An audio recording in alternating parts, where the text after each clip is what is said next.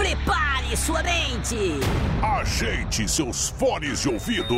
A partir de agora, Seu mundo será digital. No ar. Trendcast.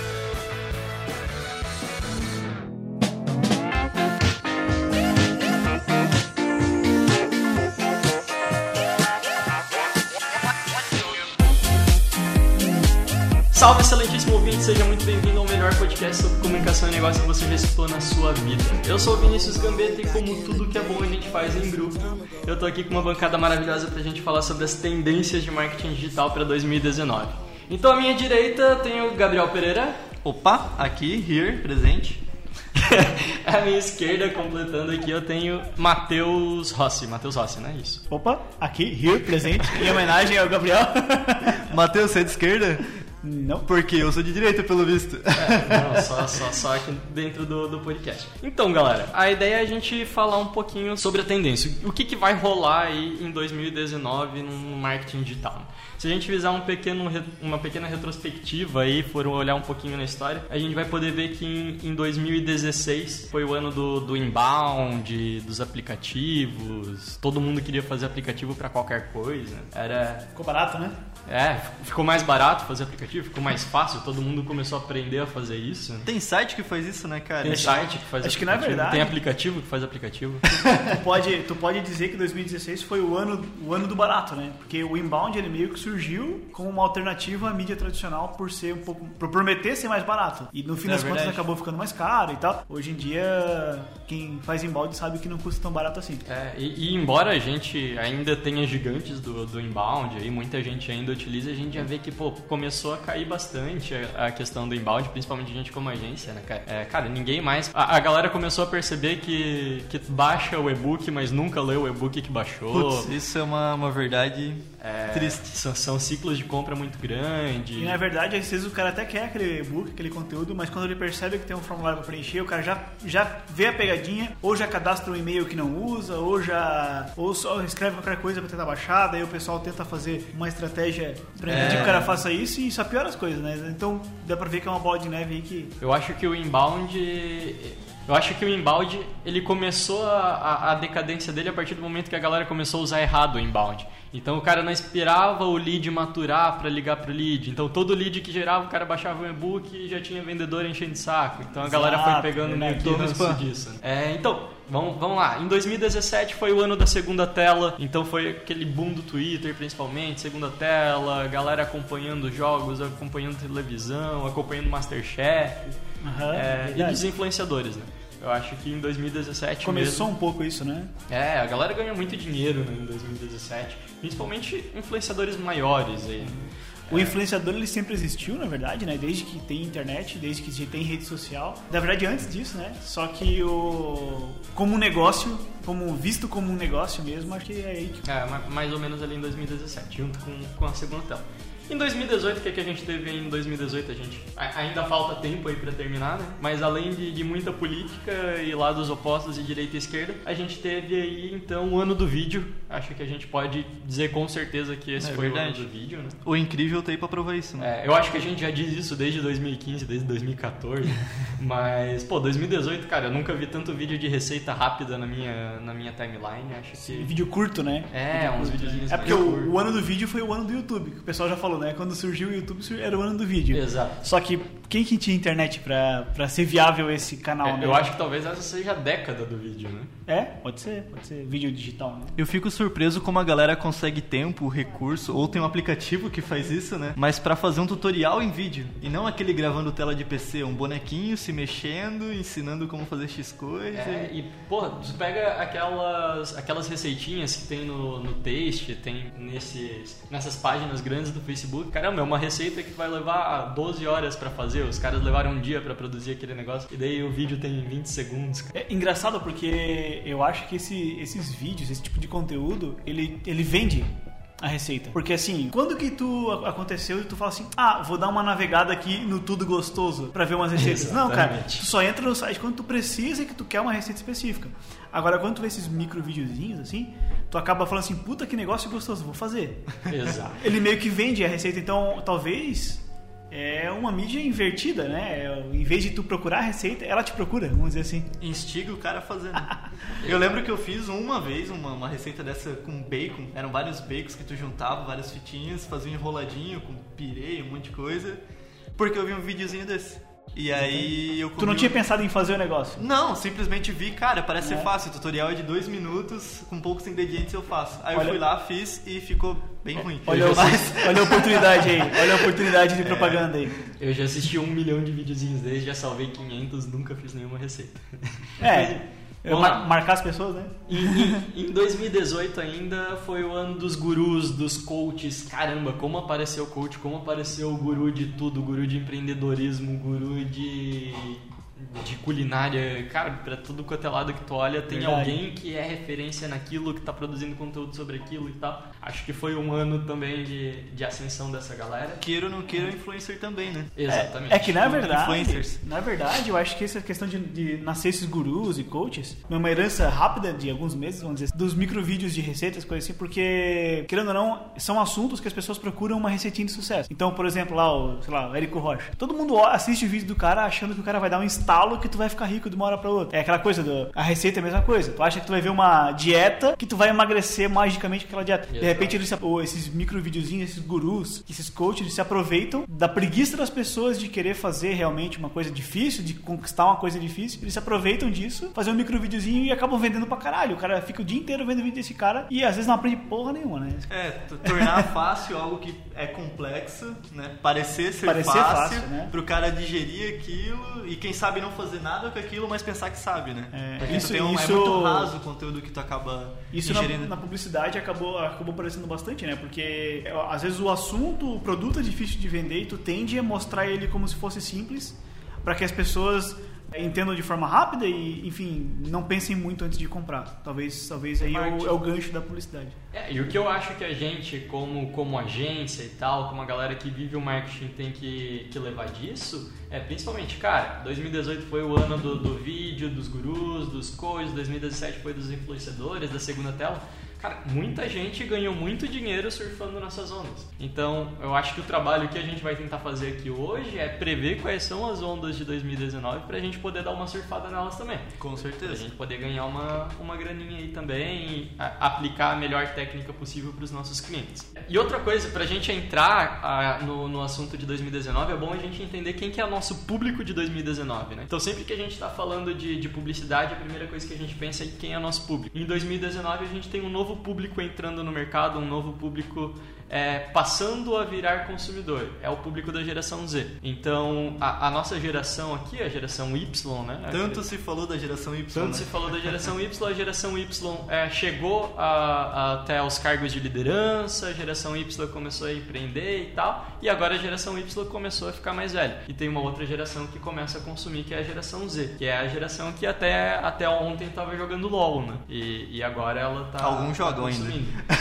Aquele absurdo, né? Como assim alguém que nasceu depois de 2000 é maior de idade, né? Exatamente. É verdade. É, então, e esse cara tá entrando no mercado de trabalho, esse cara tá consumindo, esse cara ele tem desejos, ele tem ambições que são muito diferentes das ambições que a gente tinha e muito mais diferentes das ambições que nossos pais tinham. Acho que é importante então, dentro dessas tendências que a gente vai falar aqui, a gente sempre olhar com o olhar da geração Z é, também, né? Então fechou? Vamos lá então para as tendências. É, editor aumenta a trilha.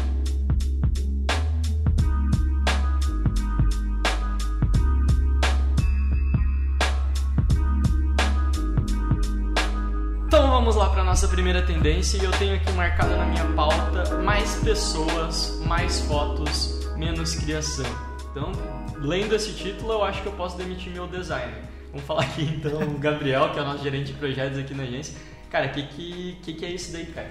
O que, que tu anda vendo aí no- nos resultados que, que diz que a gente tem que trabalhar com mais foto, menos criação? Como é que funciona isso aí? Então, cara, é... isso é uma das coisas que a gente pensava que pensa aqui na agência, né? Se a gente for criar uma conta pro cliente no Instagram, a gente tem que pensar em foto, porque não adianta tu postar lá um flyer escrito 300 coisas que simplesmente a galera que tá lá não vai consumir isso, né? É, isso parecia óbvio, mas o que não parecia tão óbvio assim é que se tu colocar o logo do teu cliente e uma frase, talvez essa essa publicação também não tenha um engajamento legal, né? É, acho que é uma tendência que a gente tá vendo que hoje em dia a galera nem assina mais as peças, né? Quanto mais normal aquela imagem parecer, melhor, né? Tem, Tem que ser natural. é. Tem um case de uma pizzaria aqui de Joinville, o pessoal aí deve conhecer. Cara, é uma pizzaria que tem 500 mil curtidas no Facebook e o cara posta foto com o celular dele. E, cara, 500 mil curtidas pra, pra quem é de fora de Joinville aí. Cara, Joinville tem 600 mil É habitantes. muito, é muita É, coisa. esse, esse- é, essa pizzaria, assim, é, antes que a galera. é, Esse cara não tem agência, né? Só pra- Não, não tem agência. Só, só pra deixar claro pra todo mundo aqui que esse cara, ele, ele é provavelmente uma das maiores páginas de empresa de Joinville e ele não, não, não, tem, não tem agência.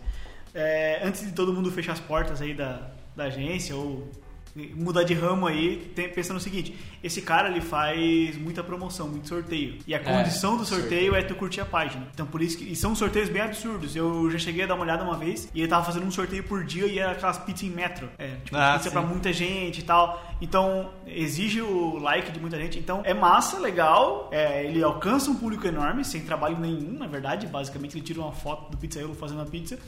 Mas que público é esse, né? Será que tá, tá certo o público dele? Será? Será que é um público que consome? Não, É, É, como, como ele atinge praticamente toda a cidade, talvez de- deve ter público consumidor ali também. Não, e com certeza ele vende. Com certeza ele vende. É uma estratégia? Exatamente. É uma É, estratégia. imaginamos É, isso, um- né? Uma coisa que eu acho interessante pra gente levar em consideração disso, então quando a gente fala trabalhar com menos criação, trabalhar com mais fotos, é tentar deixar o teu conteúdo o mais pessoal possível, né? o mais aproximado de um ser humano. Eu acho que com, com a democratização do Instagram, do Facebook, tem muita marca, muita empresa anunciando, muita gente fazendo coisa errada lá dentro. E então o nosso olho, o nosso cérebro, pô, meio que aprendeu a, a ignorar automaticamente anúncio, principalmente os anúncios mal, mal feitos. Então eu acho São que quando, óbvios, né? É, e eu acho que quando a empresa começa a se misturar dentro do, das fotos de amigos das pessoas, então criar um ar como se fosse algo mais pessoal, como se fosse um amigo teu postando alguma coisa, alguma coisa assim. Eu acho que esse é, eu acho que esse é um dos, dos caminhos que trouxeram para essa questão de trazer o deixar menos profissional, se é que daria para dizer assim, né, a- Uhum. a- o post ou a, ou de repente a, a mídia, né? Só que eu acho que tu tem que olhar um pouquinho mais para trás e olhar como que eram as propagandas, né? Como é que as propagandas evoluíram. Tu pode pegar televisão, pode pegar revista, pode pegar jornal, qualquer tipo de coisa. Era sempre uma extrapolação, sempre um exagero. Por exemplo, assim, ó, o cara vai falar assim, eu vou vender um pneu. Cara, é o melhor pneu do mundo. Todos os pneus são os melhores pneus do mundo, entendeu?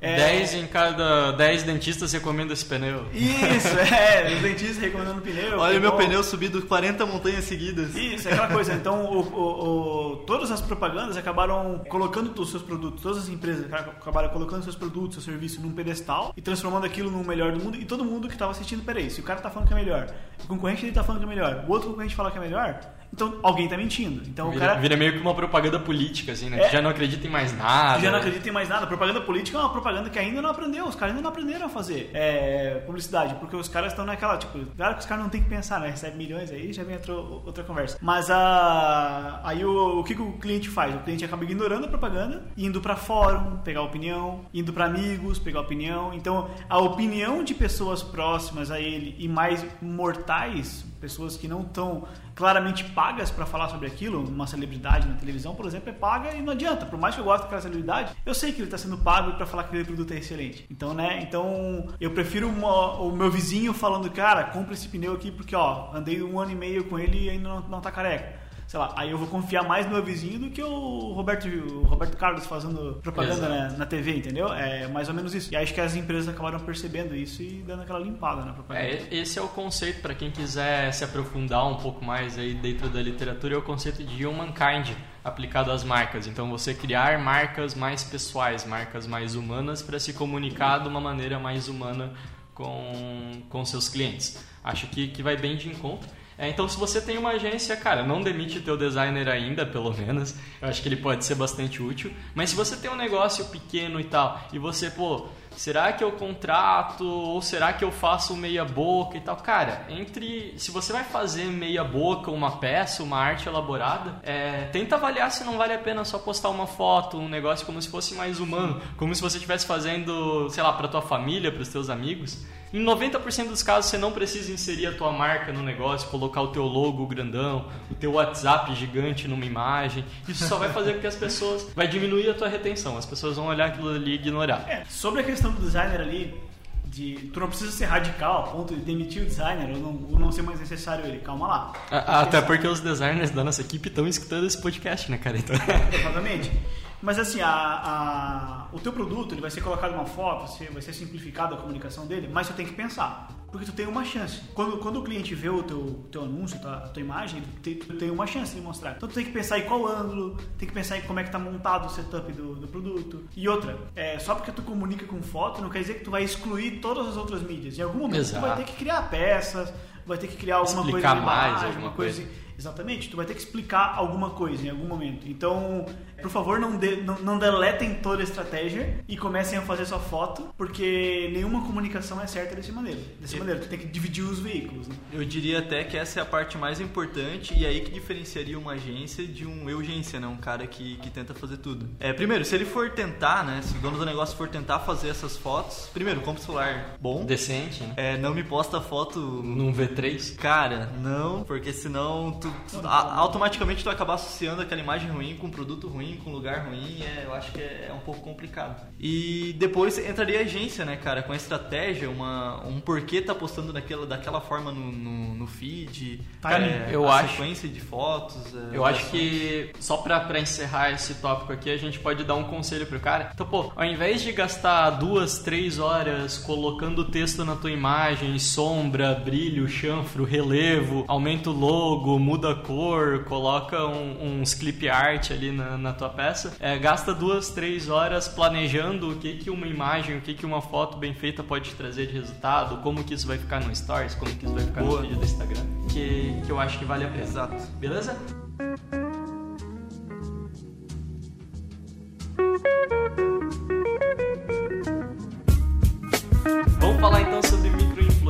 Que, que são os micro-influencers, Matheus? Microinfluencers? Micro-influencers. Assim, de supetão? É, então, cara, o, o microinfluencer, ele é aquele cara que ele não tem é, aqueles milhões de seguidores, né? Porque, na verdade, antes de falar de microinfluencer, tem que falar um pouquinho sobre influencer. O Ney- O Neymar é um micro-influencer?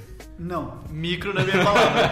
E assim, ó, o que é o influencer, né? O, o- existe uma diferença grande, e na verdade isso é um problema, talvez a gente possa comentar sobre ele depois, que existe a diferença de uma pessoa famosa, que tem muitos seguidores no Instagram, e por acaso ela acaba virando influencer. O cara, o, ca- o cara vê esse potencial, nossa, eu atingi tanta gente, e agora eu vou vender. Aí, normalmente esse cara se fode em algum momento, dá algum problema, Tu, aí tu vê aquelas histórias engraçadas que aparecem no G1 de vez em quando. Aham. É de fulano falou tal coisa agora, mas três anos atrás ele falou o contrário, sei lá. É, o cara não dá- pensa dá antes de fazer a parada. Uns né? tweets antigos aí que pode dar uma merda. O que a galera tem que pensar é que É. assim, ó, o influencer, ele tá querendo ou não, gostando ou não, ele tá se tornando uma profissão. Então o cara que cria, o cara que, que, que trabalha com esse, com esse negócio, o cara que cria publicidade para alguns clientes e tal, dentro da sua, da sua própria rede social como se fosse um perfil pessoal, ele tem que pensar de uma forma estratégica. Ele é um pedestal, ele é uma mídia. Então, tudo que acontece ao redor dele tá vinculado à marca da- daqueles clientes e tal. E o que que é o microinfluencer? Microinfluencer é aquele cara menor, regional, tem um alcance menor,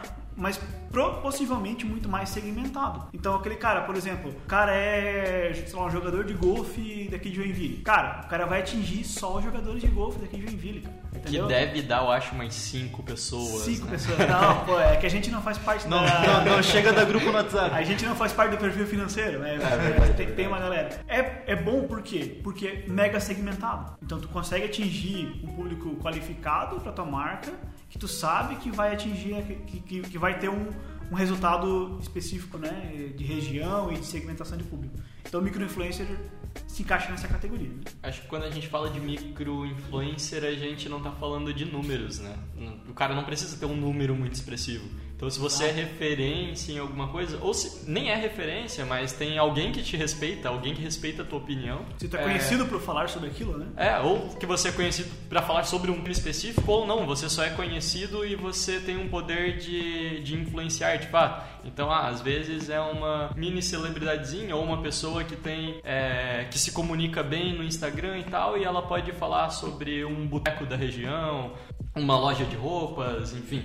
É, não necessariamente ela precisa ser um especialista em um assunto e falar muito sobre aquilo, é, mas às vezes só o fato dela ter uma eloquência, dela, dela falar bem com o público, ela já consegue Fotogênico. influenciar é, ou ser, ser Tem fotogênico. um puta potencial aí, né? Porque às vezes tu pega o preço de tu contratar um influencer que tem, sei lá, 100, 150 mil seguidores e, tu, e o preço de tu contratar 10 influencers que tenham 10 mil, talvez tu atinja um público melhor, talvez tu consiga até medir um pouco melhor teu público, ver com quem tu conversa melhor e tal. Eu acho que tem, um, tem uma estratégia que dá pra, dá pra aproveitar aí.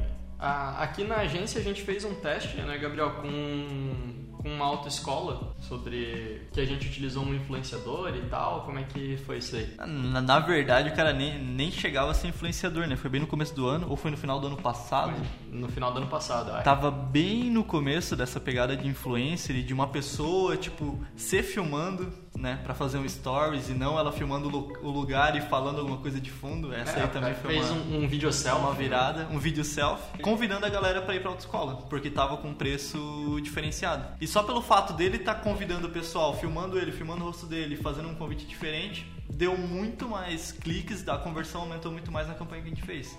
E a cara dele, como é que era? Como é que ele, como é que ele era? Não, não era cara. muito bonito não, mas... não, mas ele, tipo, falava bem. ele parecia cara um normal. cara que o público... Não, não era celebridade, era só um cara normal. É, ele era um cara jovem, né? Então ele tinha na, na faixa etária ali dos 18 até os 23 anos, que é o nosso público-alvo. É. E ele se comunicava muito bem com esse público. E bastava isso. Então ele não tem 10 mil seguidores, nada disso ele só se comunicava bem com o público e já, já foi o suficiente. Até hoje acho que da autoescola é a nossa melhor campanha, né? É o que a gente teve melhor, menor custo por lead aí. Acho que foi. É... Tanto que roda ainda de vez em quando, né? Exatamente. e a gente tem um outro influenciador aqui em Joinville também que a gente testou para uma loja de, de móveis sob medida que funciona muito bem. Ela também se relaciona muito bem com o público. Sempre que você se relaciona com, com influencers, acho que é um mercado que vai crescer pra caramba em 2019. E se você ainda não testou isso, né? Acho que vale bastante a pena. Matheus, lembra qual que é o nome daquela ferramenta para encontrar influencers, pequenos influencers Tem na, sua região? a Squid, né? Squid, isso. Eu, eu, lembro que a gente até participou de uma palestra onde o,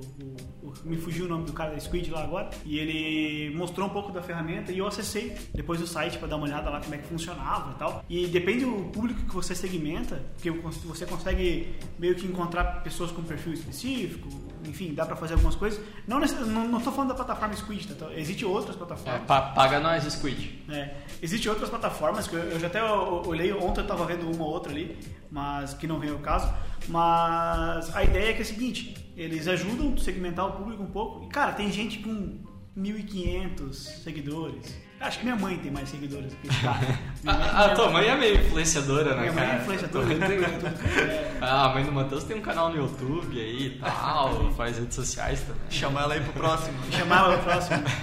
E daí, assim, é, ou seja, são pessoas quase que comuns, assim, elas têm um certo alcance, mas, cara, são pessoas. E qualquer parada, pareceu uma pessoa, não pareceu uma celebridade, aquela coisa, né? A publicidade não pareceu uma mentira. Que essa é. que é a parada, né? Exatamente. Essa é a parada. A publicidade é feita, vamos por assim, a publicidade padrão, né? Se é que dá pra dizer padrão já, mas do, do passado, vamos dizer assim, ela tende a parecer muito mentira. Eu acho que todo dia, todo mundo hoje em dia é um pouco micro-influenciador, né?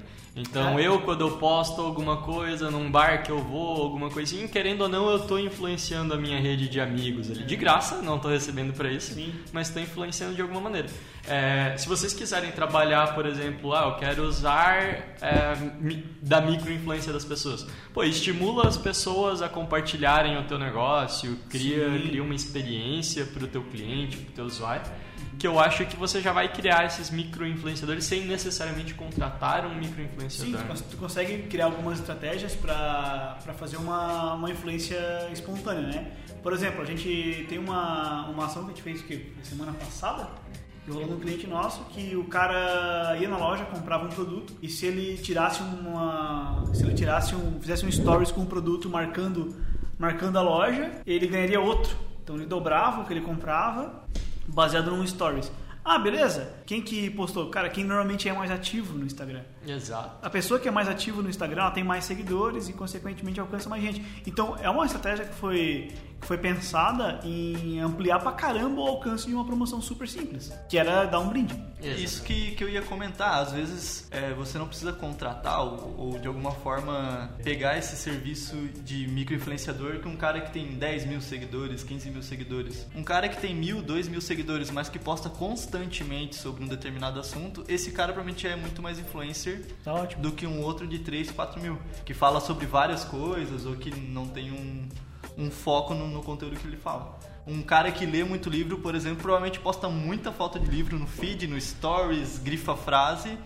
E na hora que ele precisar recomendar o teu livro, precisar recomendar o teu espaço na tua livraria, com certeza ele impacta muito mais gente e com muito mais força do que um cara qualquer que posta fotos de bar. O, é, é o conteúdo mais validado, né? É, o cara tem que ter isso na veia dele. O teu negócio tem que estar no cara também, senão não acaba não valendo muito Ah, a pena. ótimo.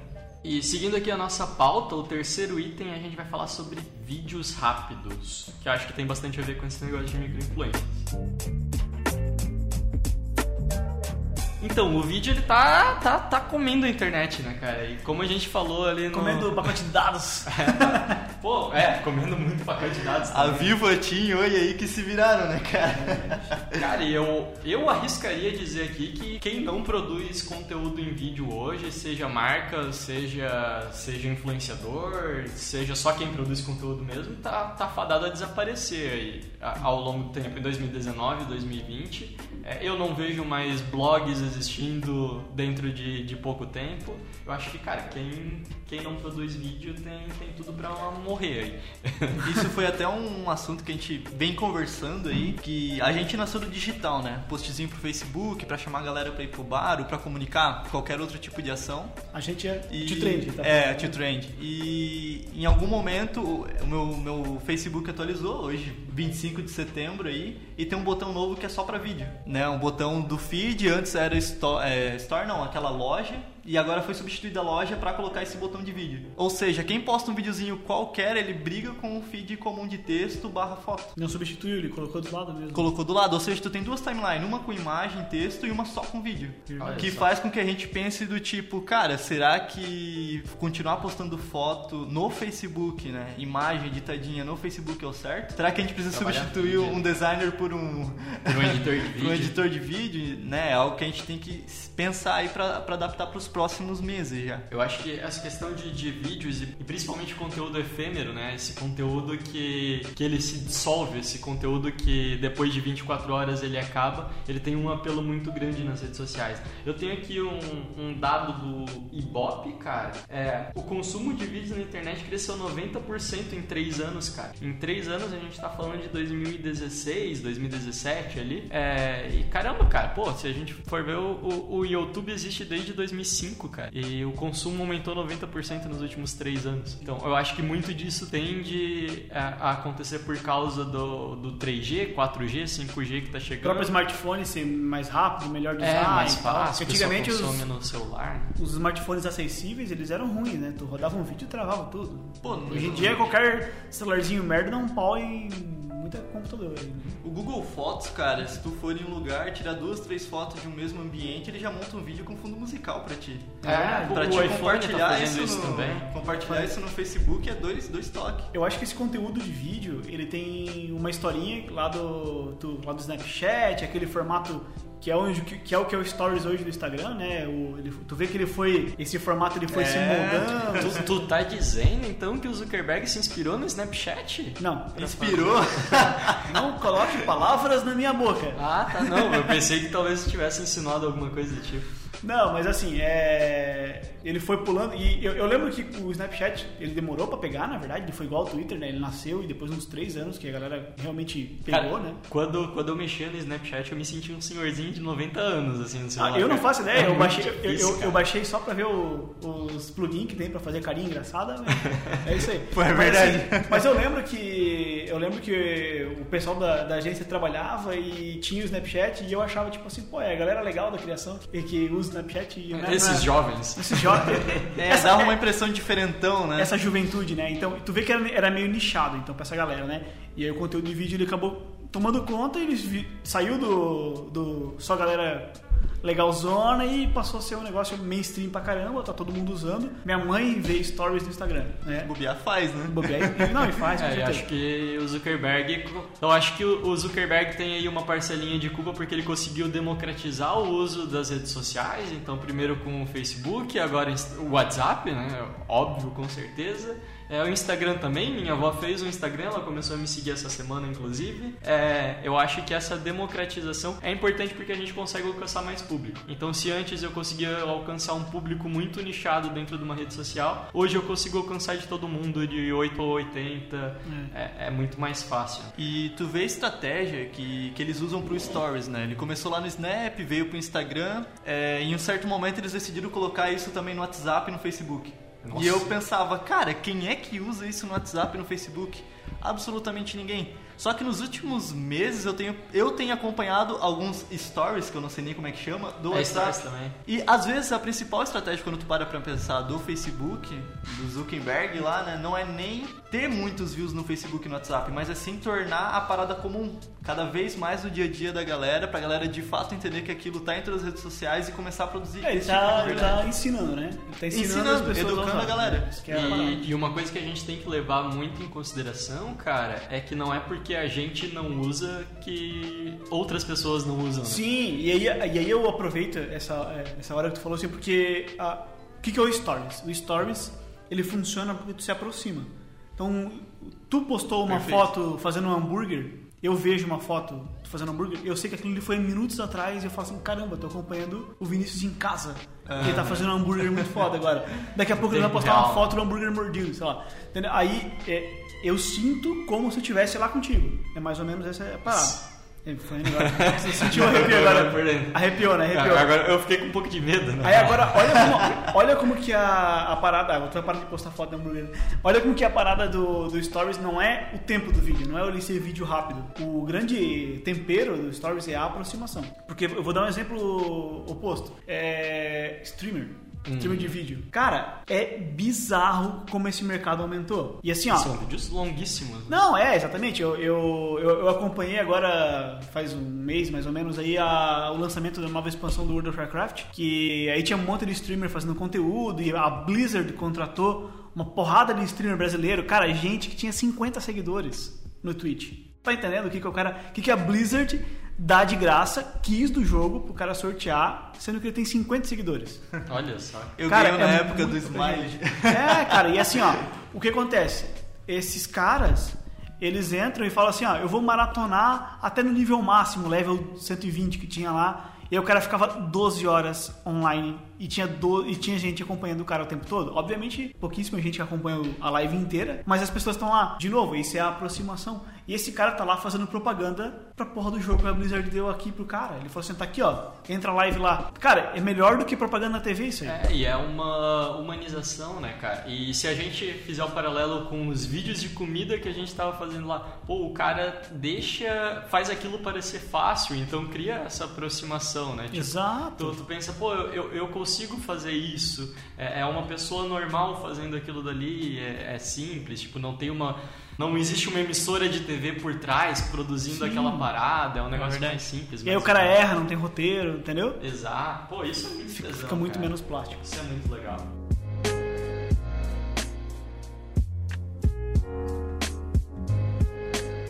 Transparência, cara. Transparência acho que é outra parada que vai bombar em 2019. né?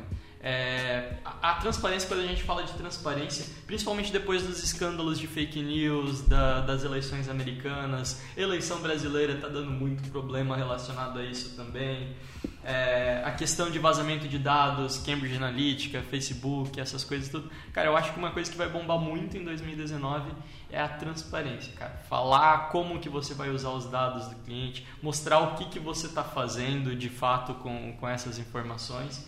Eu acho que, que vai bombar bastante. Vem aí um desafio que é provar isso, né? É, Como exatamente. provar, eu acho que aí te- tem muita coisa ainda pra ser explorada. É, o, o Facebook ele lançou uma ferramenta, cara, para combater fake news com, com em- empresas, parcerias com empresas de fact-checking. É, vou admitir que isso já. Essa notícia eu já vi já no começo do ano. Cara, eu não vi ela rolar, cara, no, no Facebook. Vocês chegaram a É, ver existe, alguma coisa tipo? existe, eu não vi a ferramenta funcionando, também tinha visto notícias só, mas talvez é que o Facebook ele faz muito de lançar em alguns públicos, usar, lançar em alguns lugares primeiro para ver se funciona, testar servidor, esse tipo de coisa, para depois tornar público. Provavelmente a ferramenta é problemática, provavelmente, por isso que a gente não chegou a ver ela funcionar. Pode ser. Ia ajudar pra caramba agora na época de eleição e tal, até porque é, é, muita, muitos grupos radicais, é, não, quando eu falo radical, hum, por favor, não, não, sou, não tô falando de terrorista, mas grupos que são radicais no teor da conversa, eles usam de fake news para promover um partido específico, enfim, isso seria útil agora. Mas ao, ao, ao, contraponto, a gente tem canais, né? Canais de conteúdo que são dedicados a desenvolver da fake news, né? O E-Farsas lá é quase que um, um, um jornal para mim, eu acesso o E-Farsas para saber o que, o que, eu li é, que é mentira e o que não é.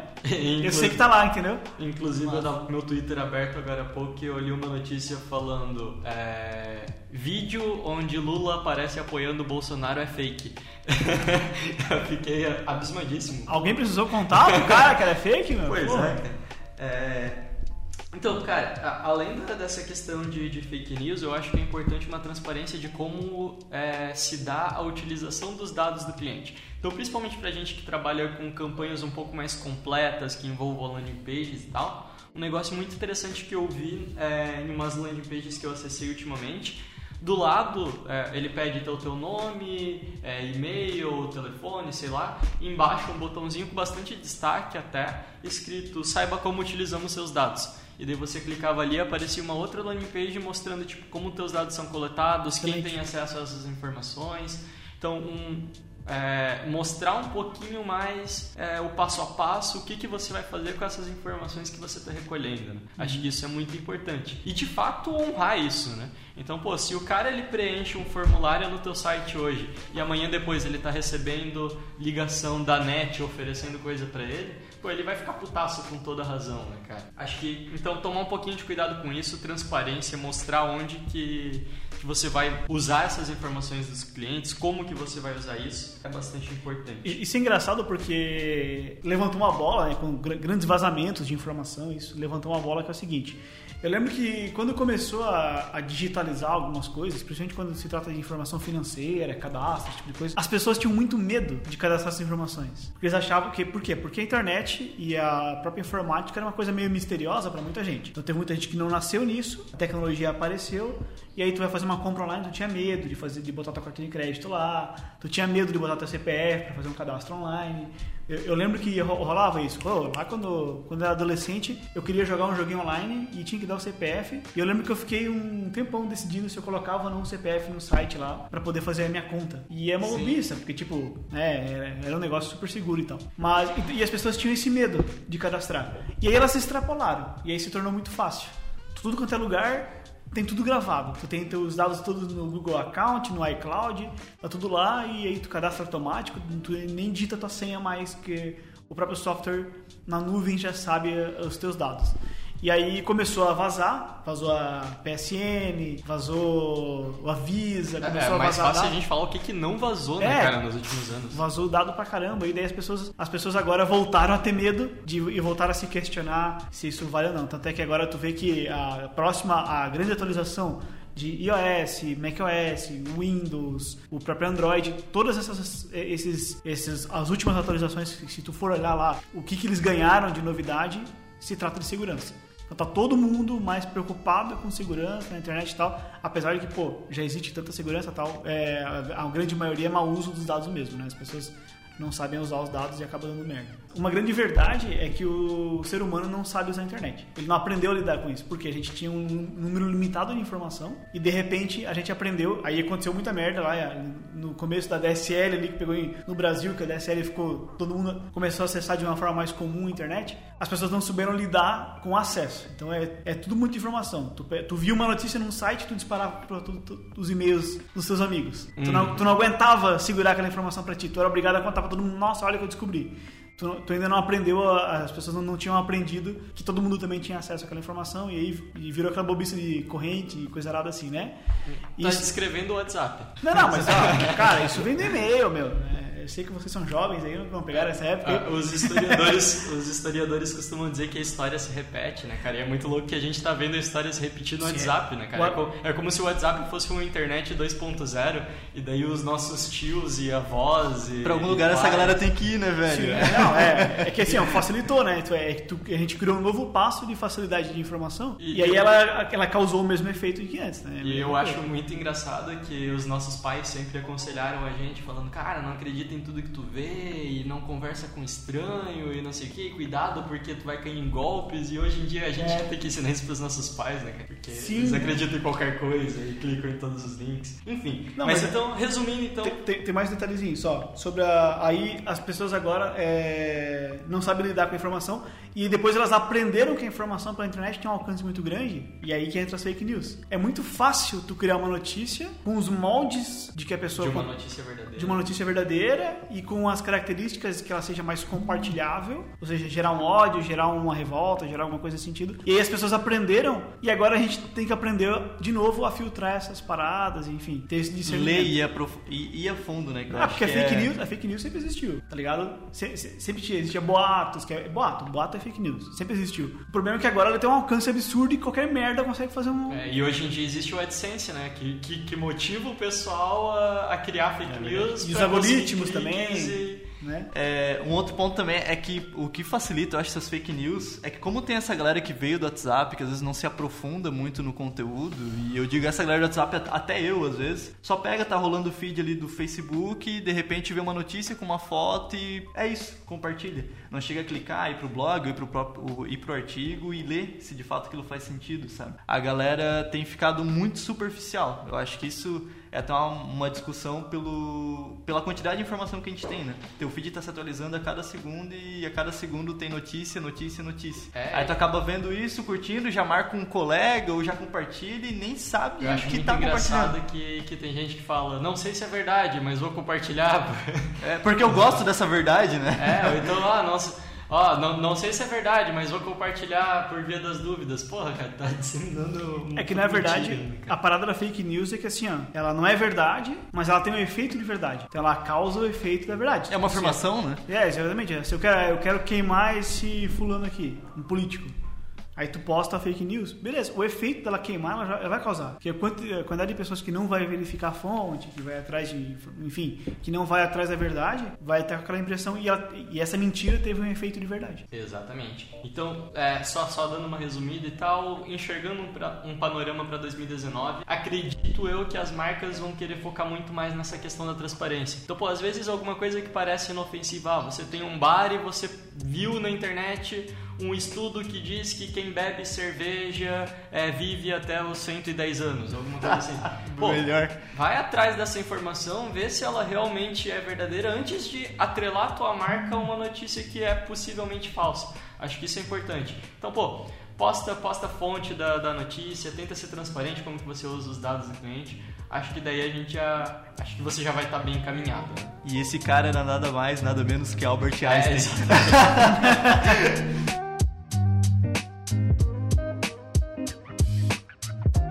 agora vamos falar sobre publicidade programática. O que, que é publicidade programática? Eu acho que o nosso comercial vai saber explicar melhor do que ninguém aí, porque o cara ele tem que vender publicidade programática pra galera. né? o que, que é publicidade programática, Matheus? Então, cara, é que assim, ó, a gente tem.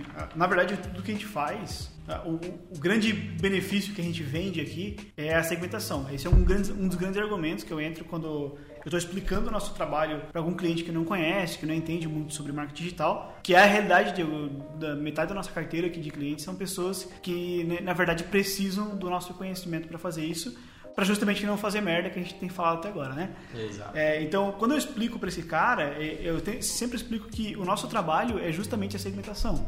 Qual, qual que é a diferença do hoje do marketing digital para o marketing da mídia normal, né? O marketing tradicional, vamos dizer assim. Se é que existe essa separação hoje. Já não gosto mais de separar assim. Mas a grande diferença é que a gente, em vez de dar um tiro de canhão, atingir uma porrada de gente e eventualmente atingir o nosso público, a gente, é, eu uso, a gente usa uma segmentação e ela alcança uma galera específica, não? em vez de, e que- queima muito menos verbo e tal, vai direto na, na fonte. Eu chamo isso de. Eu comparo o tiro, o tiro de canhão com o tiro de sniper, né? Tem aquela brincadeira. verdade. então, isso é o que acontece. O que, o, qual que é a, a- a grande evolução depois disso? É você, além de atingir o público certo, é o tempo certo, na hora certa, no local certo. Então aí tu consegue programar um pouquinho melhor a tua, a tua mídia. Mídia programática. Sensacional. E daí o que, o que acontece? A pessoa tá. Eu já, esses dias, a gente viu, sei lá, andando no shopping. Tu passa perto de uma loja específica, a loja te lança uma propaganda, te lança um anúncio, aparece a propaganda por localização. O Waze está começando a aprender a usar bastante isso. É, é uma evolução bem bacana. Eu lembro que muito tempo atrás, cara, isso não funcionou, não pegou, é uma, é uma mídia que não, que não pegou. Mas antigamente tinha uma, uma um método de propaganda por Bluetooth. Não sei se vocês já ouviram falar disso aí. Não. Então é, é um totem que tu coloca um. Ele, é um, ele tem um disparador de Bluetooth que ele dispara um JPEG pro teu smartphone. Caralho. E quando tu passa na frente, ele exibe para receber uma propaganda, uma oferta, um cupom de desconto. Essa foi uma mídia que foi apresentada Isso assim. é ó, sensacional e invasivo em tantos níveis. O lance de parear já era. né? Não, mas é que assim, ó, tu recebe uma notificação, entendeu? Ah. Uma notificação, tu quer receber ou não quer? Ah. Tu passou na frente da Mackenzie, aí tem uma propaganda lá, dois suéteres pelo preço de um, sei lá. Cara, é a mesma coisa que tu colocar um banner e tal. A diferença é que tu passa pela loja, senta na praça de alimentação e tá lá a notificação. Se tu Uhum. não viu a placa, tu tá lá. É uma mídia que não funcionou, tá? Eu acho que é, foi uma. Eu lembro que foi apresentado numa feira aqui na Expogestão aqui, aqui em Joinville, faz uns 5, 6 anos, foi apresentado isso. E não funcionou. 5, 6 anos não, joga uns 10 anos pra trás aí. Na época que o smartphone tava ali começando, ali os primeiros iPhone. Os primeiros iPhone. Eu lembro que eu testei no meu iPhone e não funcionou em algumas feiras, tá? foi bem engraçado. Mas, é, enfim, é uma mídia que é um puta de um exemplo de como daria pra usar isso. Né? Tu tá próximo do produto. Por quê? Uma coisa é eu estar eu, tá em casa e receber uma propaganda de uma hamburgueria. A outra é eu passar na frente da hamburgueria e receber uma propaganda dela. É, a, mídia programática, eu acho que ela tende aí em 2019, 2020, nos próximos anos, a sair um pouco do Facebook e do Instagram, onde a gente já está acostumado à, à mídia programática, a hipersegmentação e tal, e começar a ir para outros meios, né? Então, se a gente para e pensa, ah, agora a gente tem sinal de TV digital, é, já é mais um passo para talvez uma mídia programática numa televisão, por exemplo. É, tem, tem um caso bastante interessante que a gente pode comentar no próximo tópico, mas na publicidade dos metrôs de São Paulo, que inclusive eles perderam uma ação na justiça agora, porque eles estavam captando informações da reação das pessoas que estavam no metrô é, sobre as publicidades que existiam naquele metrô. Então tinham câmeras que captavam se a pessoa ficou feliz quando olhou para o metrô, quanto tempo de retenção que ela teve naquela peça e tal. É, acredito eu que era uma preparação e tal para direcionar melhor a mídia para cada pessoa, para cada público, para cada linha de metrô. Então, quando a gente, quando você ouviu falar sobre publicidade programática, é isso. Eu acho que daqui dois, três anos vai ser é, completamente inadmissível eu receber uma publicidade ou receber alguma coisa da qual eu não sou público-alvo. Então, ah, um perfume feminino francês. Eu nunca mais vou ver um anúncio de perfume feminino francês na minha vida, porque eu não sou público-alvo daquilo. Então, eu acredito que, sei lá, na próxima década, alguma coisa assim, a longo prazo, essa tende a ser. Esse tende a ser o futuro da publicidade, assim. Mídia 100% programática. Hoje, pra gente que é da área, já é até um pouco tipo, hum, esse cara tá segmentando errado. Quando tu vai lá, Exato. tu acessa um site e no fim, tipo, tu recebe no teu e-mail ali um produto diferente, né? Mas eu acho que uma parada que, que vai ser muito legal e que já tá sendo usada, pelo, por exemplo, pelo Netflix, é que eles simplesmente sabem que tu costuma é, consumir série é, de guerra ou de, sei lá, documentários e começa a te recomendar mais coisas desse tipo de assunto. Ah, é interessante isso, porque a gente falou publicidade programática, mas não necessariamente precisa ser publicidade programática, né? Pode ser um conteúdo programático também. Exatamente, pra forçar o Que cara. não deixa de ser uma a- publicidade, na verdade, né? É uma publicidade interna. Querendo ou não, ele tá, ele tá te mantendo, tá tu, fidelizando. né? tu ganha a atenção do cara, né? Que eu acho que é a principal moeda. Tu, tu dá mais coisas pro cara que é coisas que ele tem interesse pra ele cada vez mais ficar na tua ferramenta. É, isso é, isso é excelente. Eu acho que tem muito a evoluir ainda. Por, por exemplo, a gente sofre com isso, né? Por, a gente que faz é, remarketing às vezes, que é onde, o, onde dá para evoluir muito ainda. É, a gente sofre um pouquinho porque, por exemplo, eu tô comprando um tênis. E aí eu começo a receber remarketing de tênis, de loja, ou até próprio AdSense de, de tênis, né? E aí eu comprei tênis. E aí depois eu continuo recebendo propaganda. É, E exato. aí, cara, isso, isso ainda acho que é um Mas isso defeito. é básico, hein? Isso aqui na agência a gente não faz. Não, não, mas assim, ó, a- a- o que acontece são outros canais, né? Por exemplo, eu comprei, eu entrei na Netshoes, eu achei um tênis legal, não comprei, mas eu entrei no Mercado Livre e comprei. Ou eu fui numa loja fisicamente aqui e comprei.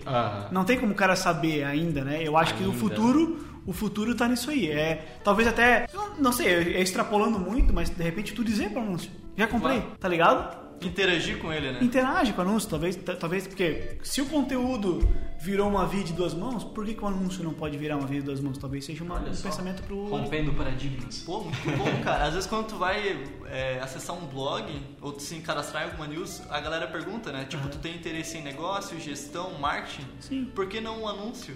Tem algo Exato, é, parecido não, e tu é, recebe eu- o anúncio que tu quer, É, eu passei, depois que depois de trabalhar há muitos anos com, com marketing digital, a gente acaba criando uma- um certo comportamento um pouco diferente, né?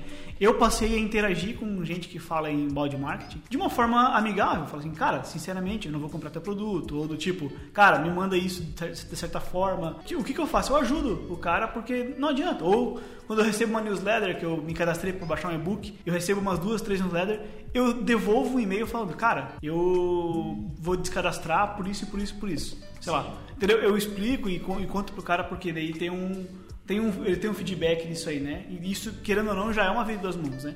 Aconteceu essa semana de uma pessoa entrar em contato comigo no LinkedIn oferecendo um- uma ferramenta de, de prospecção de clientes, sabendo que eu sou comercial o cliente, ela oferecendo essa ferramenta tal, e eu expliquei para ela, cara, meu negócio não é volume. Meu negócio é venda consultiva, eu tenho que sentar, conversar com o cliente. A tua ferramenta, infelizmente, não vai, não vai me ajudar. Gostaria de ter uma ferramenta que me ajudasse, Ah, é. mas não existe. Sim. Entendeu? Eu não tenho essa paciência não. Quando eu vou preencher alguma coisa pra baixar o book, eu coloco o número do telefone errado e foda. Inclusive, eu recebo alguns e-mails, alguns e-mails aí que eu acho que é tu que tá me cadastrando. Ah, eu coloco, coloco o e-mail da galera da agência. Eu não, nunca coloco meu e-mail, nunca coloco meu telefone. É, eu já reparei já. Eu, eu, eu Já ferro, reparei. Eu ferro todos os algoritmos, ferro o relatório de muita agência aí no final do mês. É, não, é. Tem o, o, o pessoal às vezes pega no meu pé porque eu tenho o Adblock instalado no meu, no meu notebook, né? E aí o cara fala assim, cara, tu tem Adblock e tu trabalha com marketing digital, tu é meio que, tu, meio que é o teu próprio inimigo. Aí, cara, na boa, eu tem canais que não dá pra acessar, por exemplo, o YouTube no Brasil não tem como tu assinar o YouTube Premium. É obrigado a assistir propaganda. Cara, é deblock na cara dura. Se eu não, tu tem que dar a opção pro teu cliente. Ó, se tu quer eliminar a propaganda, paga e elimina. No aplicativo, eu adoro aqueles aplicativos que tem um botãozinho lá. Paga pra remover. Porque de repente eu não quero, eu não quero assistir. Aham. Porque o, a, a propaganda é um pagamento pelo conteúdo que tu tá consumindo, né? Mas, cara, às vezes a gente assiste ali o- uns canais do YouTube que os caras têm propaganda no canal e aí tem uma outra propaganda em cima que normalmente não é direcionada. Cara, pra mim vem propaganda de carro direto, porque eu consumo conteúdo de carro na internet. Tu acha que eu tenho grana pra comprar SUV, cara? Tá brincando comigo, né, meu? É, é a democratização, né? Tem muita gente fazendo anúncio e daí a gente acaba tendo muita gente fazendo anúncio da forma errada. Que casa muito bem com o próximo tópico da nossa pauta, que é sobre inteligência.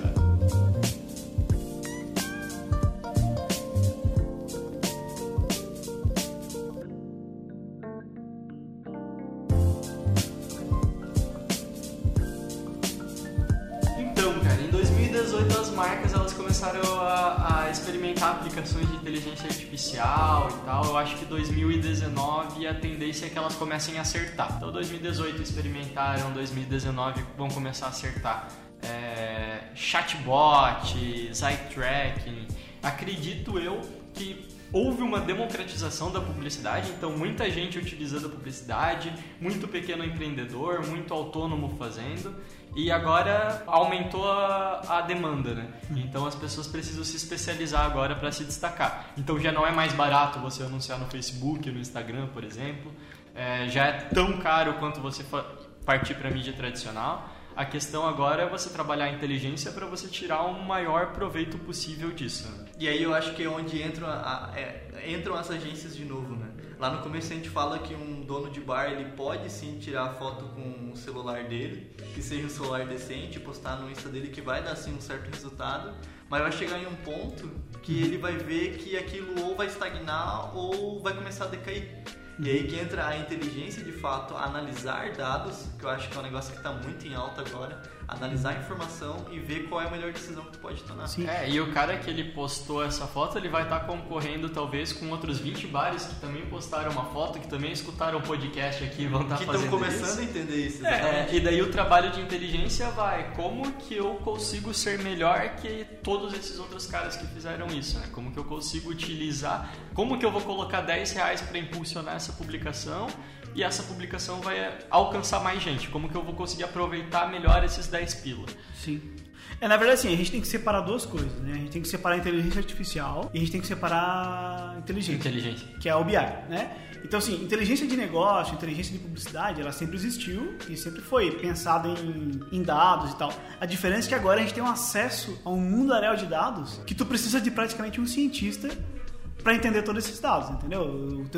O, o- o papel do analista aqui ele começa a ser mega importante, né? Ele tem que sentar, destrinchar os dados, entender o- quais são os teus resultados e amplificar aquilo, né? Então, qualquer 1% que tu melhora ali na, no relatório do mês seguinte já começa a ser um resultado para tu demonstrar para teu cliente. Então, esse é um lado, entre o, a inteligência estratégica, ela, sim, agora a gente tem muito mais informação e aí entra de acordo com o que tu falou lá de de repente demitir o, demitir o designer e contratar um cientista de dado, de dados.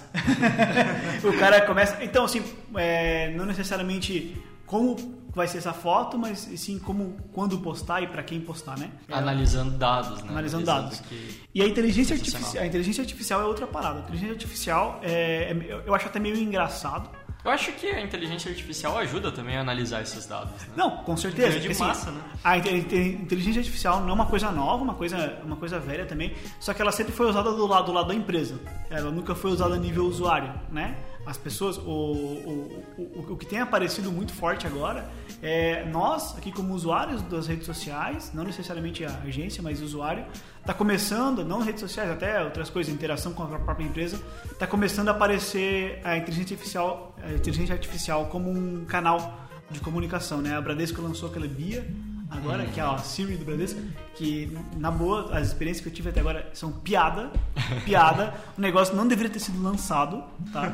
Ele é bizarro Todo, de, todo mundo quer surfar na bizarro de onda. ruim. né? A Siri é um, é um outro exemplo de que, cara, assim, ó, vai demorar para os caras conseguirem usar isso. eu Cara, acho que 2019 ainda não vai Não, virar. não precisa nem tão longe, cara. A gente tentou aplicar chatbot na, na página da Trend no Facebook, É. foi, foi um fiasco. Perdemos uns orçamentos. Exatamente. E, cara, até hoje eu não testei nenhum chatbot decente, cara.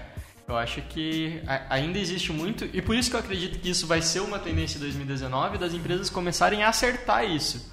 Cara, eu ainda não consegui conversar decentemente com um chatbot. Um chatbot não conseguiu resolver meu problema. Talvez em 2019 eles passem a conseguir isso. Na verdade, cara, tu consegue aprender um pouco com a história, aí na, nessa história, né? É, a gente vem falando de personalizar, de tentar deixar mais humano, de tentar deixar mais próximo, e, a gente- e aí surge o chatbots, que eu acho que foi um puta de um tropeço.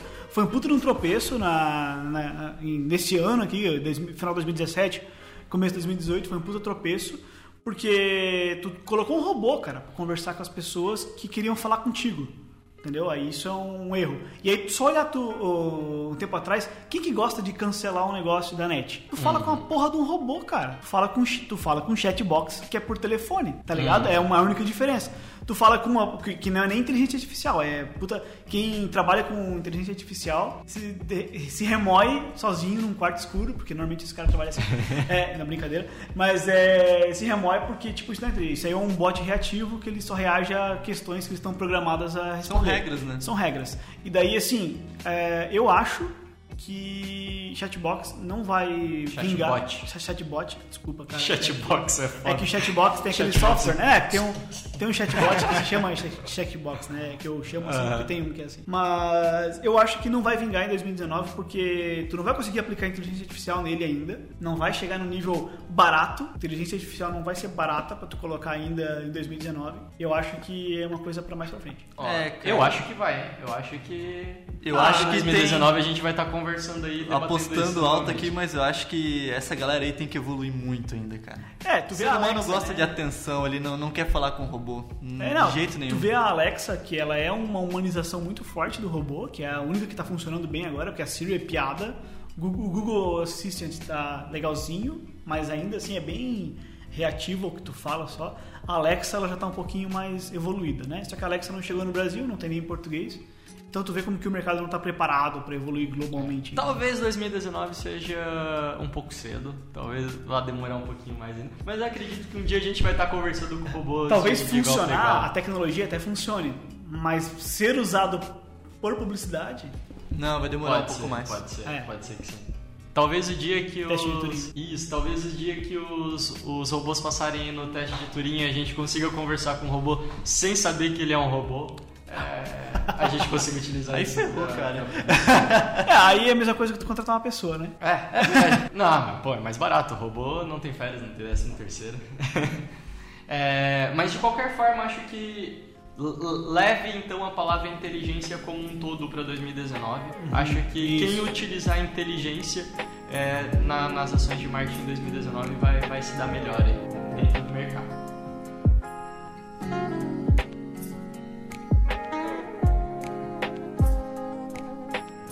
Vamos agora então para o próximo tópico da pauta. Vamos falar sobre podcasts, publicidade em áudio, outras mídias, usufruir disso, cara. Então, galera, a gente está fazendo aqui agora esse é o nosso primeiro programa, né? Espero que, que ele se torne algo recorrente aqui na- nas nossas semanas. Mas o Spotify ele abriu as portas para o mundo podcaster, já tem publicidade em São Paulo, tem painéis, tem publicidade no metrô falando sobre podcast. Muita tiazinha, muito, muita gente que nunca tinha ouvido falar sobre podcast é, ouviu pela primeira vez a palavra podcast. Acredito eu, e como as pessoas pararam de ler, como estamos criando seres analfabetos no mundo, acredito eu Caraca, que. que pesado. é meio pesado, né? Enfim, como as pessoas estão lendo cada vez menos, estão consumindo mais vídeo, é, acredito eu que o podcast seja também uma alternativa. Acredito que vai crescer bastante em, em 2019. Tá junto com o vídeo ali, né? E é legal que, não sei, com as pessoas que eu ando conversando, quando tu fala em podcast, a- pra minha surpresa, as pessoas já sabem o que é. Boa parte delas já sabem o Olha que é. só. O que antes, tipo, eu pensei, pô, vou ter que explicar que é um programa de rádio um pouco diferente, sem Cara, publicidade. eu ainda, eu ainda não? sofro um pouco disso, assim, não, não sei se é porque eu convivo muito com uma roda de uma galera um pouco mais antiquada, assim, às vezes, que mais tiozão, né? O per- o perfil do público que eu, que eu converso acaba sendo mais tiozão. Normalmente eu falo assim, cara, eu, quando eu ouço um assunto que entra na roda, que eu ouvi de um podcast, eu tenho que explicar pro cara. Aí eu vi num podcast, ele pode o quê? O cara acaba falando, ah, escutei na rádio, cara. Ah, aí não, aí eu falo que é um programa de rádio gravado, pra poder simplificar o máximo possível pro cara. E aí ele fala, mas passa onde? Sabe? Tipo, tem, tem uma galera que ainda tem um pouquinho de dificuldade pra entender. Até porque- a galera mais velha, assim. Até porque É. o podcast depende do cara ter um aplicativo, assinar um feed, não é tão fácil dele assistir. Tipo, não aparece no Facebook dele do nada e ele simplesmente dá play e começa a escutar. né? É um pouco mais complicado, né? É um Tem que ir atrás, né? mais Não, é que na verdade o, o podcast, eu acho que assim, ele, ele, ele é puta antigo, né? Se tu for ver como mídia sob demanda, ele é mais antigo do que o vídeo. Então ele, o podcast surgiu antes do vídeo sob demanda pela internet, até por ser uma mídia mais leve, mais fácil de baixar e tal. Aqui no Brasil, pô, tem o Jovem Nerd lá que tá 11 anos agora, né? Fez 11 anos agora de, de podcast. E, mas a galera fazia download do podcast. Tu entrava no site e baixava um MP3, subia no teu, no teu MP3 player Já fiz muito disso. Gravava em CD. e gravava um CD, sei lá. E tem, tem uma galera que grava. O- uma vez eu vi um pessoal falando que lá em São Paulo tinha camelô vendendo CD do Jovem Nerd. Caraca. tá ligado? isso. Com os MP3 dentro. Tipo, o cara baixava tudo, enfim. E daí. A- Na época, escutar online travava, né, cara? É, não, escutar, es- escutar online assim, tipo, beleza, tu ouvia na DSL e tal, mas tu era obrigado a ouvir sentado no, no teu computador, né? Pra tu sair ouvindo na rua, tu tinha que botar no teu MP3 player e sair tocando. Ou de repente se tivesse um celular que, que desse pra carregar MP3, que tinha, né? Alguns celulares davam pra fazer isso.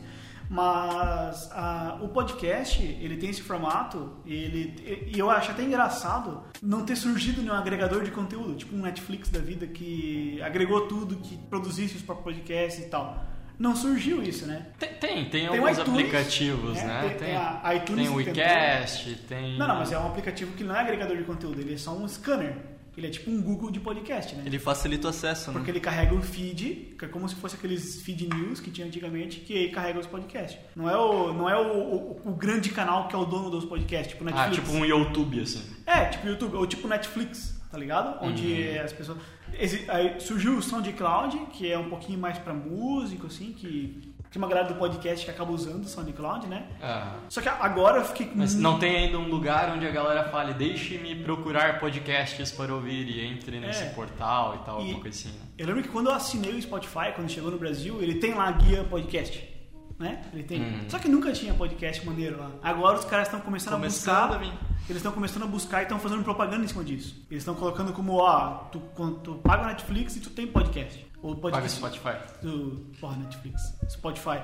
Tu tem o Spotify, tu faz aqui a tua conta gratuita, ou tu, aí tu tem o podcast, provavelmente com intervalo de propaganda, e Eu não sei, nunca escutei no Free pra ver como é que fica. E tem agora, eles estão trazendo agregadores de conteúdo forte. Agregadores não, produtores de conteúdo forte, estão colocando lá dentro. Acho que agora decola. Decola para um público que não conhece, sem precisar ensinar. Aham. Eu acho que sim, cara. Eu tô, tô acreditando nisso, até por isso que a gente começou a produzir esse podcast. É só uma curiosidade, a Pesquisa, que o Léo Lopes lá faz já há alguns anos, Cara, em 2009 eles fizeram a pod pesquisa e a pod pesquisa teve 2.500 respostas. E agora, em 2018, ela já teve 25 mil respostas. Então, para ver como, Tá como a mídia está crescendo. né? A mídia está crescendo e a tendência é que cresça mais ainda agora com o Spotify abrindo as portas aí. Então, se você não não produziu um podcast ainda sobre o teu negócio, eu acho que vale a pena testar. Cara, tem um milhão de formatos diferentes que você pode fazer isso. É, dá pra fazer podcast curtinho, podcast muito nichado, podcast muito específico. Não precisa ser um podcast semanal, pode ser um podcast que, ah, pô, 10 episódios de um podcast ensinando como usar o seu produto e é isso daí. E aquilo dali vira um conteúdo que pode ser acessado por toda a eternidade, né? Um manual de instruções em podcast. É, eu tava vendo o Alotécnica e o Alotênica e o Léo Lopes comentou sobre um, um podcast é, de dentistas, mas que eles comentam só sobre um procedimento específico de dentistas. Não lembro agora exatamente Nossa. qual que é o, o procedimento, mas tipo, não é nem um podcast para dentista, é um podcast para dentista que faz aquele procedimento específico, que é especialista naquele negócio. Então é, é um, muito específico e tem público, cara. Tem uma galera que consome isso. É, acho que podcast é isso, cara. Vão, vão ter vários nichos diferentes e são pessoas que se dedicam muito àquilo dali. Recomendo que vocês deem uma olhada na, na Pod Pesquisa, tem bastante informação legal lá. Se vocês quiserem produzir é, um podcast, já, já tem por onde começar. Perfeito. Acho que podcast é uma mídia que está tá formatada já, Uhum. né, como negócio. Então, ela só não tinha a visibilidade É. que deveria ter. Só, só faltou estourar, né? Só faltou estourar. O formato é bom, né? Tu tá na academia, tu tá no carro, tu tá em um lugar que tu não pode pra- parar pra ler ou parar pra estudar. Tu Você tá pode fazer outra atividade ao mesmo tempo. Excelente. Aí que tá, eu acho que a grande vantagem do podcast. Apesar do vídeo eu, eu achar ainda melhor, passa melhor a informação, mas o podcast se encaixa naqueles momentos que tu simplesmente não consegue ver melhor isso. né? Então fica aí a dica, pessoal, galera de agência, galera de que, que tem o próprio negócio aí, comecem a produzir conteúdos em áudio.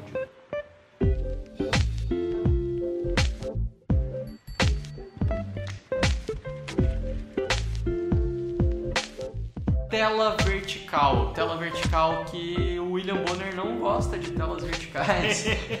o William Bonner não gosta de telas verticais, mas querendo ou não, elas são uma tendência aí para 2019. É, uma informação interessante, galera. É, hoje, 62% dos acessos de qualquer site vem de plataforma mobile, vem de celulares. E hoje, acredito eu, nunca vi um celular horizontal, todos os nossos celulares são verticais. Então essa é a tendência. Conteúdo para celular, conteúdo vertical. Vocês já começaram a produzir isso? Já começaram a notar essa tendência também? Cara, já faz um tempo que todas as nossas publicações de Facebook e Instagram é adaptado para celular. Elas são, são mais verticais, né? Hoje, se tu postar um vídeo, tu- antes a gente pensava em adaptar um vídeo para diversos formatos, né, para YouTube, Facebook e Instagram. Mas tu faz um vídeo na vertical para o Instagram, ele tem uma legibilidade muito boa no Facebook, tanto mobile quanto desktop. É verdade. E acredito eu que logo, logo o YouTube também vai estar entrando nessa, nessa tendência aí também, Já lançando. tem, né? O mobile já tá. O YouTube já tem o formato mobile. Tu pode clicar, quando tu clica ele no celular, ele fica certinho. tá? Ah, olha só. Que é bacana. muito mais agradável aos olhos, né? Não precisa é virar o celular, não precisa nada. É. Engraçado que antigamente tu via o cara postar um vídeo assim no YouTube, ele ficava com umas faixas pretas do lado. né? E aí sempre tinha um comentário, alguém xingando, ah, seu burro, sei lá quê, filma aqui lado. Tá? Então, existe um pensamento aí que, que veio do desenvolvimento de sistemas, mas que a gente pode levar muito para publicidade, que é o mobile first. Então, sempre pensar no mobile primeiro. É, o, o Ibope, se eu não me engano, ele diz que até 2021, 90% dos, dos, dos acessos na internet se darão por, por meio de um celular. Então, cara, 90% dos acessos é muita coisa. 2021, 2021 tá aí, cara. Tá, tá batendo na porta. Então, produzir sempre conteúdo pensando no celular antes, acho que é de fato é, a principal dica que a gente pode dar. Então, se você produz peça pro teu negócio, pros teus clientes aí, e essa peça ainda tá quadradinha, ainda tá retangular, cara, dá, dá uma repensada nisso aí e vamos produzir um conteúdo vertical que com certeza você vai ter uma, um aproveitamento melhor de tela. É, na verdade, assim, quando tu fala sobre redes sociais, é, não tem como discutir, né? Não tem como discutir que a tendência é verticalização dos vídeos e tal. Já é fato. Já é fato, não tem como discutir. é, e quanto mais a geração Z for invadindo o mercado consumidor, mais isso vai ser verdade. E quanto mais fácil de adquirir um celular, quanto melhor por os planos da internet, mais fácil vai ser isso também. Vai atingir públicos com menos poder aquisitivo, mas eles vão estar lá também e vai ser, enfim, vai chegar em todo lugar. Daí existe um, um, um segundo pensamento que eu, eu gostaria de contrapor agora. Porque essa pesquisa que tu levantou, ela é muito voltada ao analytics dos sites, Aham. coisa, né? Mas quem que acessa site hoje? Quando que tu entra lá, vou entrar no site das Casas Bahia aqui pra ver uma promoção? Tu não É entra. cara. aplicativo. Tu não entra. Tem um aplicativo, enfim. Tu vê, tu vê uma propaganda e reage a ela. E compra pelo teu celular. É, então, assim, existe uma, uma falsa sensação do- do- da pesquisa web. Eu chutaria que para 2019 vai diminuir o acesso de telas verticais. Olha só. Por quê? É, conteúdo, é, dispositivos smart. Tem televisão smart, tem videogame, que agora é um smart também. Tu, te- tu co- tu vai ter um iPad, que é um negócio um pouco maior, que tem uma tela um pouco maior. Tu vai ter tela no carro, que é na horizontal. Então... Inteligência eu- das coisas, né? É, é, é inteligência das coisas. Tu começa a ter tudo smart e tudo é possível de talvez em algum momento ter propaganda. Então, de repente, nas redes sociais, é uma verdade. Tá lá vertical. Mas não necessariamente toda a propaganda vai estar nas redes sociais. Talvez as redes sociais se criem um- um- uma evolução delas e comece a aparecer em, outras, em outros formatos. Porque hoje em dia tu tem uma TV Smart, TV Smart já está na. Já, já tem. A, a LG acho que já está na linha J, levando em consideração que é um alfabeto. Né? J não, capaz, tá na. Entrou na M já, né? A LG agora. Então, tipo, sendo que a primeira Smart foi a linha A, então ó, olha quantas letras já foram. E claro que eles lançam duas por, por ano, né? Mas é uma Smart. E quanto conteúdo Smart só Netflix? Por enquanto é só Netflix, no YouTube, na TV. É. Mas daqui a pouco vai começar a aparecer propaganda e outras mídias. Assim que esses sistemas ficarem mais fáceis, porque hoje eu sinto uma dificuldade na TV, por exemplo, de digitar texto. É Aham. sempre uma porcaria tu pesquisar a série na Net- na Netflix Aham. ou tentar acessar aquele navegador que não tem nome das TVs. Mas a partir do momento que eles começarem a investir mais nisso, sei lá, o Google Chrome pra TV de alguma forma, Sim. cara. É, existem as TVs, existem aquelas box que já são Android, então já é muito mais fácil tu ter um tecladinho verdade. Bluetooth. E a TV da LG agora, se não me engano, o controle dela é um mouse que tu aponta pra tela. E tá vindo nos modelos baratos isso, tá? As- os modelos mais baratos que tem, já tem esse recurso. E eu vi algumas TVs, o próprio videogame também já tem o microfone no controle, tu pode falar no microfone, então usar esses aparelhos vai ser mais fácil. Eu chuto que para 2019 esses aparelhos vão começar a aparecer. Eu acho que então, indo, indo de encontro aí ao disse, Matheus, é, vou, vou mudar então a, a nossa pauta aqui. Acredito que não seja então tanto tela vertical, mas mais telas responsivas. Responsiva é responsivas. Responsividade, né? É, se vocês pegarem o Google AdWords tem uma função hoje que é muito interessante para você criar seus banners e você cria ban o Google AdWords que agora é Google Ads, né? É, você cria banners responsivos para ele. Então você não precisa mais criar 30 modelos de banners para trabalhar nos seus anúncios de rede de display. Você cria um banner que ele é completamente responsivo. Então tu coloca as informações de texto e no que tu diminui, aumenta, deixa quadrado, redondo, enfim, ele vai se adaptando e adapta as informações daquilo ali. Acho que é muito interessante e daí para isso volta lá atrás, não demite teu designer que vai precisar do teu designer para fazer isso, mas trabalhar anúncios cada vez mais responsivos que se adaptem a uma tela vertical, se adaptem a stories, mas que elas conseguem aparecer numa televisão também, num vídeo no YouTube. Acho que isso vai ser Isso- interessante. né? Isso que tu falou é, é tão verdade que mesmo que eu esteja errado falando sobre as televisões, os videogames se tornarem meios de, de publicidade, é, mas é tão verdade o que tu falou porque assim, ó, existe uma polêmica agora em 2018, nesse ano, né, que que o- os celulares que lançaram esse ano, das grandes marcas, tô falando de Apple, tô falando de Samsung, tô falando de Motorola, sei lá, Lenovo, Xiaomi, eles lançaram celulares com uma tela que ela tem uma proporção diferente do que o padrão. Uhum. Que é Não é mais 16.9, né? É, não é mais 16.9. Então, quando tu cria uma postagem, tu cria uma imagem no Instagram que, que é, funciona bem no iPhone 8, ela não fica legal no iPhone X, porque tem uma proporção de tela diferente. E aí, o que acontece? Acontece que tu tem que criar um conteúdo que encaixa nas duas. E aí, assim, se tu faz- for, se for fazer uma imagem pra cada um, não dá. O Instagram não permite. Então, conteúdo É uma- responsivo... é uma que você dá. Mas É é, a- e isso se, se encaixa também. Enquanto a gente não tem essas ferramentas de conteúdo responsivo que eu consigo adaptar de tudo quanto é forma, é a nossa mídia programática, a nossa publicidade programática. Então por que, que eu não faço um anúncio vertical do tamanho da tela do iPhone e mostro esse anúncio só pra galera que tem iPhone e faço um anúncio horizontal e tal e mostro só pra quem tá acessando no computador? É, tentar adaptar o meu conteúdo da melhor maneira possível pra quem vai estar vendo isso.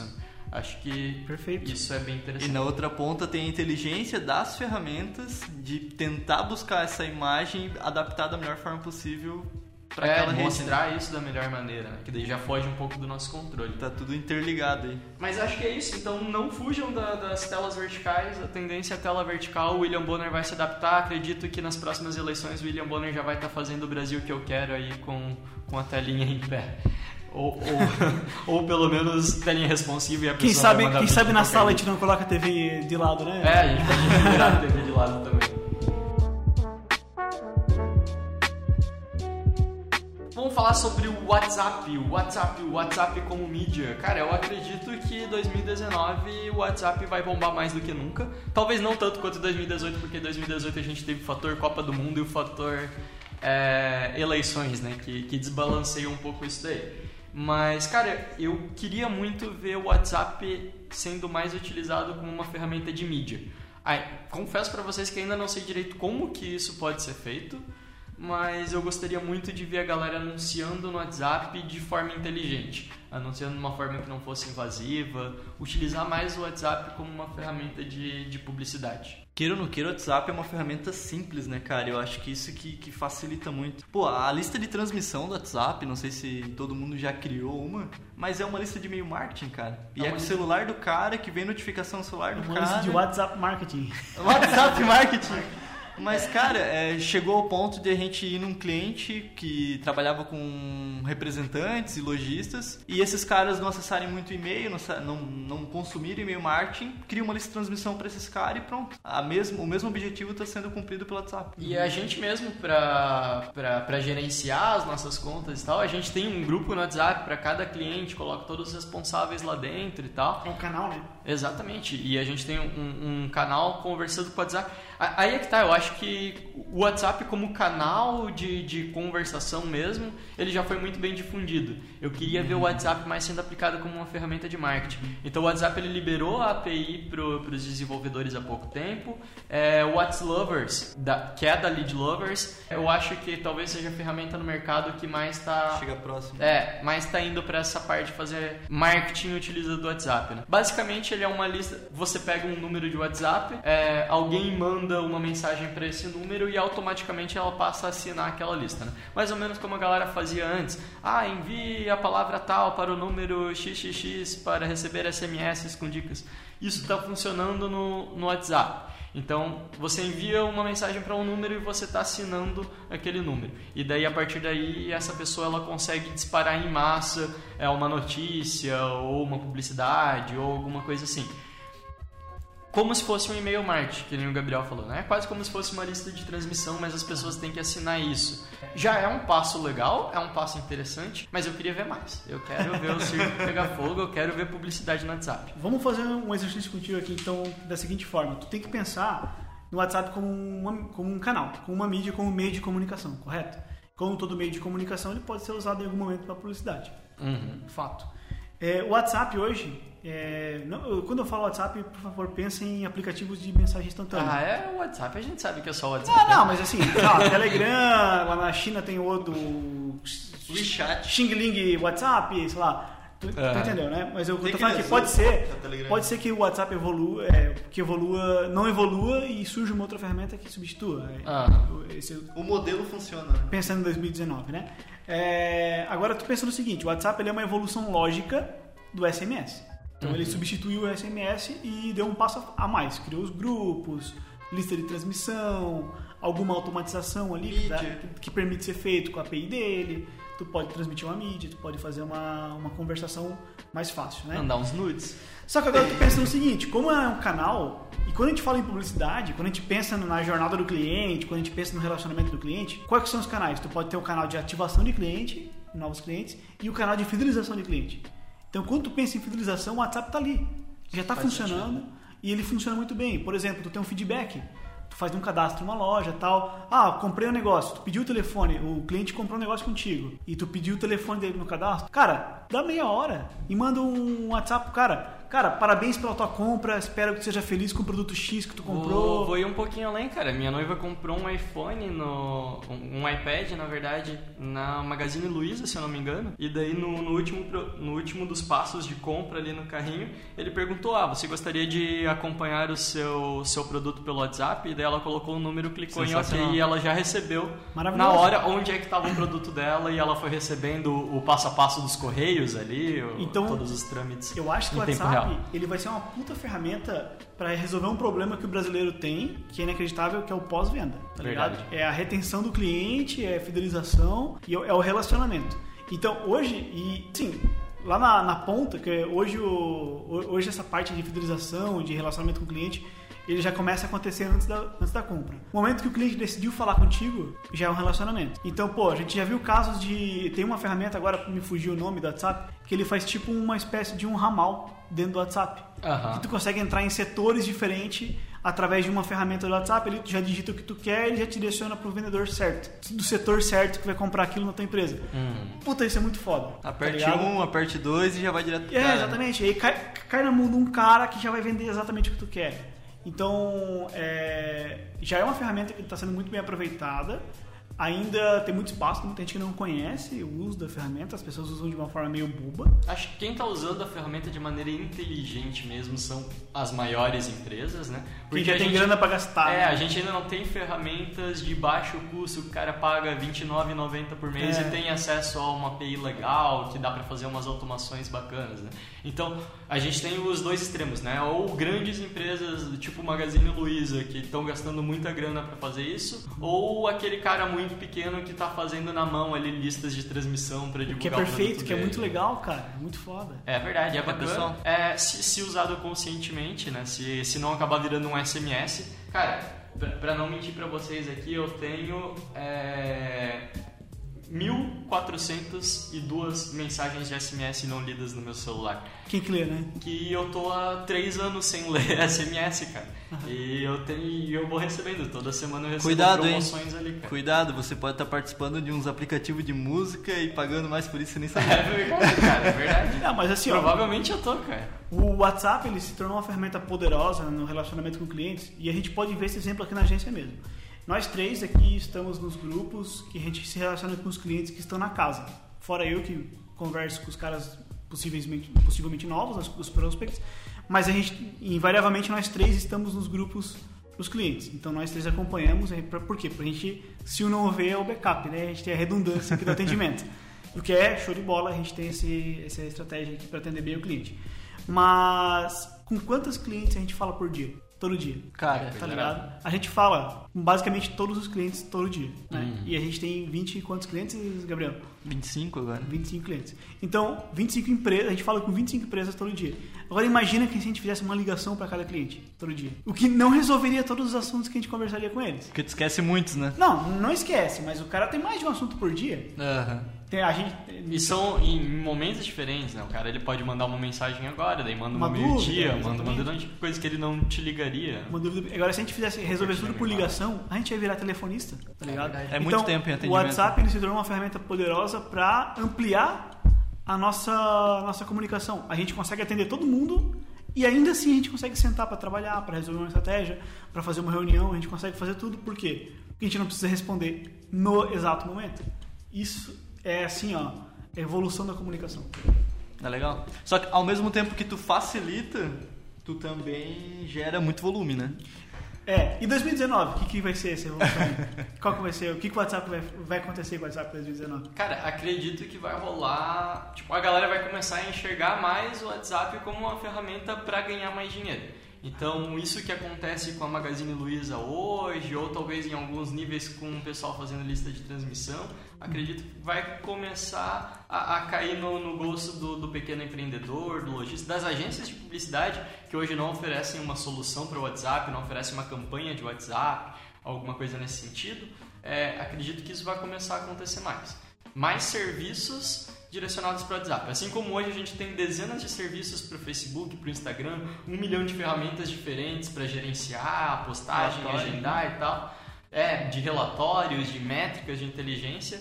É, eu gostaria de ver mais disso no WhatsApp. Eu penso que se a API do WhatsApp ir para onde eles estão prometendo que vai, é, a gente vai começar a conseguir mandar mensagem automática pelo WhatsApp, o que seria entraria um pouquinho naquele problema do robô lá mas eu acho que daria para resolver, que seria a questão de transformar a estratégia antiga, já ultrapassada do inbound marketing, dentro do dentro WhatsApp. Do WhatsApp. Sensacional.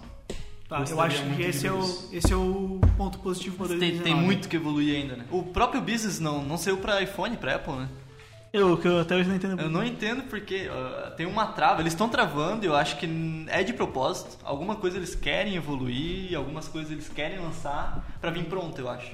Pode ser, pode ser. É, uma, é que o, todas as empresas do Mark Zuckerberg fazem isso, né? O WhatsApp, o Facebook, o Instagram. Segurada. Eles lançam primeiro para um grupo de pessoas para ver se funciona e depois eles. O próprio Instagram, né? Pô, foi óbvio que ele tava com uma repercussão muito grande faz um tempo já. Mas tu foi conseguir fazer um anúncio no Instagram, putz. É tarde já, demorou para eles lançarem a plataforma Sim, do Instagram. Exatamente. De anúncios, né? Exato. Então eu acho que é isso, vida longa WhatsApp. É, só dando um pequeno resumo aí, galera. Então, foque em fotos, mais pessoas, mais fotos, menos criação, menos texto na sua arte. É, não, não precisa respeitar aqueles 20%, pode colocar menos que 20%. Contrate micro-influencers, faça vídeos rápidos, tenha transparência nas suas ações. Personalize essas ações com publicidade programática, use e abuse da inteligência faça conteúdo em podcast, use a tela vertical e depois divulga tudo isso no seu grupo de WhatsApp. Acho que aí a gente tem um, um resumo interessante. Fechou? essas então são as nossas tendências para 2019. Muito provavelmente a gente volta a falar sobre elas mais no início de 2019, final de 2019. Vamos acompanhando isso. Esperamos que a gente tenha mais programas como esses. E é isso aí. Quem quiser entrar em contato com a gente, Gabriel, como é que faz? Acesse w. Não, envia mensagem no WhatsApp. envia uma mensagem no WhatsApp, pode ser no teu WhatsApp, tem o um número aí, cara. 996980796 para os 500 mil views que vai ter esse. Fechou, então views. pode mandar um WhatsApp lá pro, pro Gabriel que a gente comenta aqui no, no próximo programa. Se tiver um próximo programa, né? Espero que tenha. vai ter, vai ter. O GP ele disse que vai. Então é isso, galera. Valeu e até a próxima. Yeah. Tchau. Este programa foi uma produção da Two Trends, publicidade de trás para frente. Este programa contou com apoio de Foca, fotografia criativa. Este programa contou com apoio de Social Media Box.